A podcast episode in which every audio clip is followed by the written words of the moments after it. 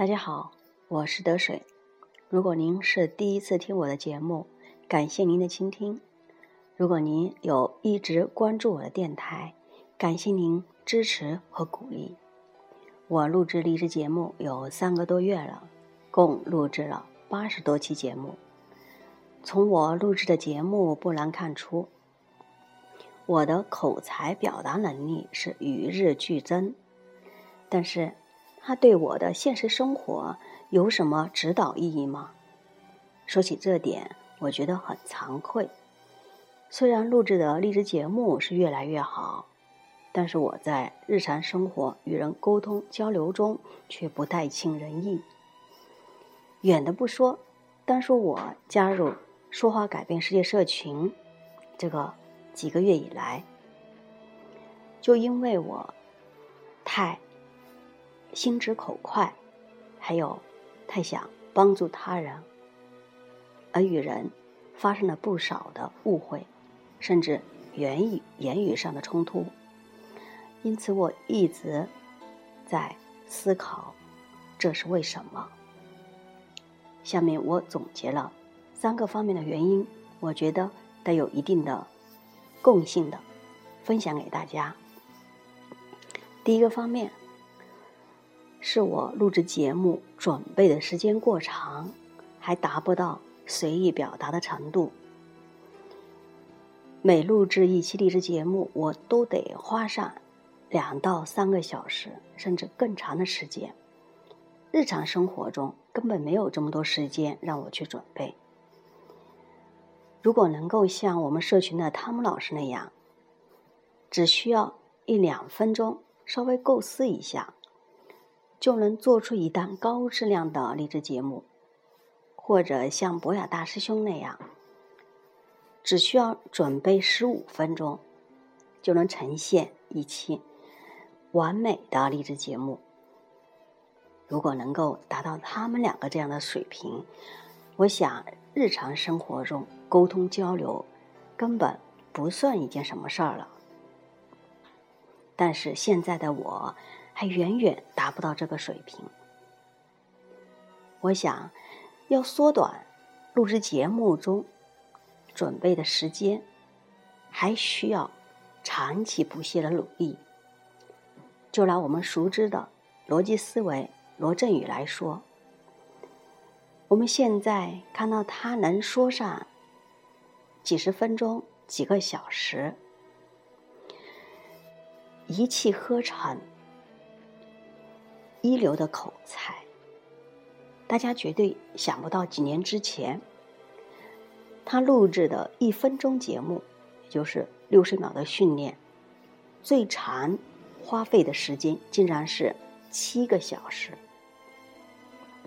因此，我想要缩短录制节目准备的时间，一定得靠坚持不懈的继续努力下去。第二个方面，是我没有把录制励志节目一些好的方法运用到实际生活中去，比方说从。听众的角度出发这一点，博雅大师兄在指点我录制节目的时候，反反复复跟我强调，一定要从听众的角度出发。你这么说，对方会愿意听吗？他听了之后会有什么感受？等等。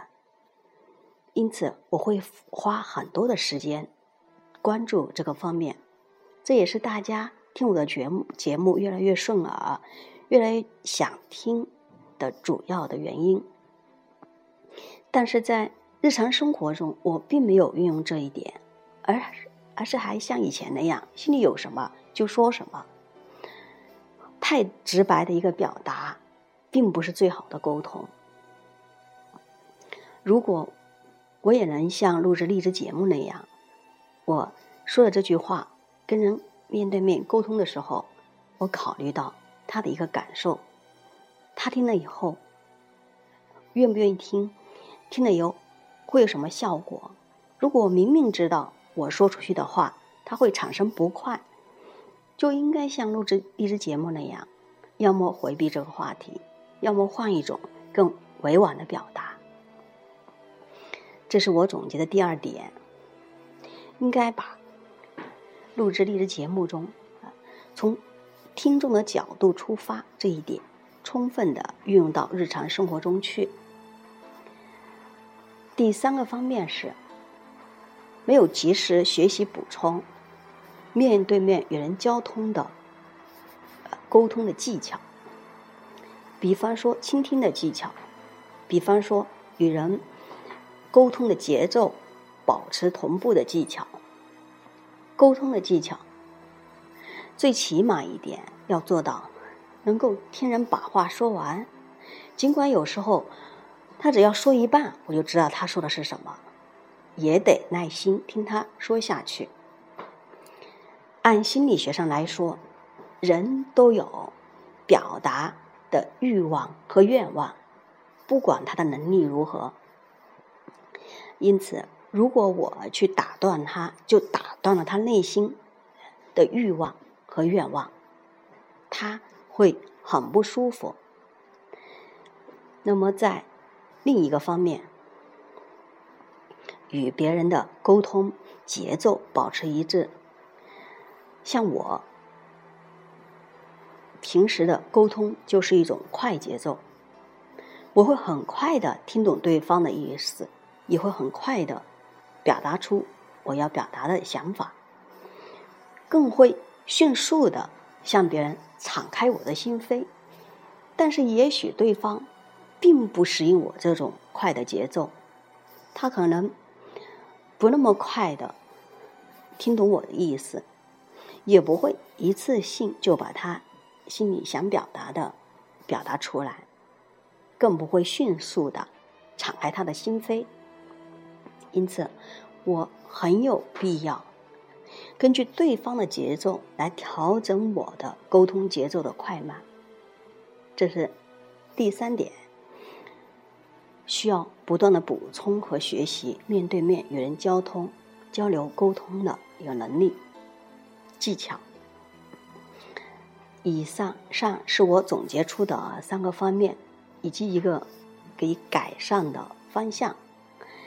怎么样能够充分利用我们录制励志节目这个练习口才，更好的给我们现实生活一个指导？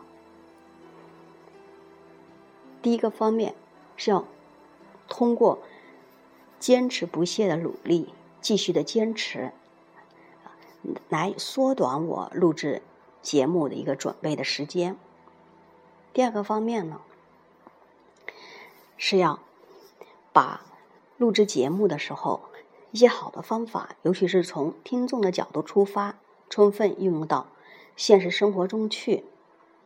第三点是不断的补充和学习与人面对面沟通交流的技能，比方说倾听的技能，还有与他人的沟通的节奏保持一致。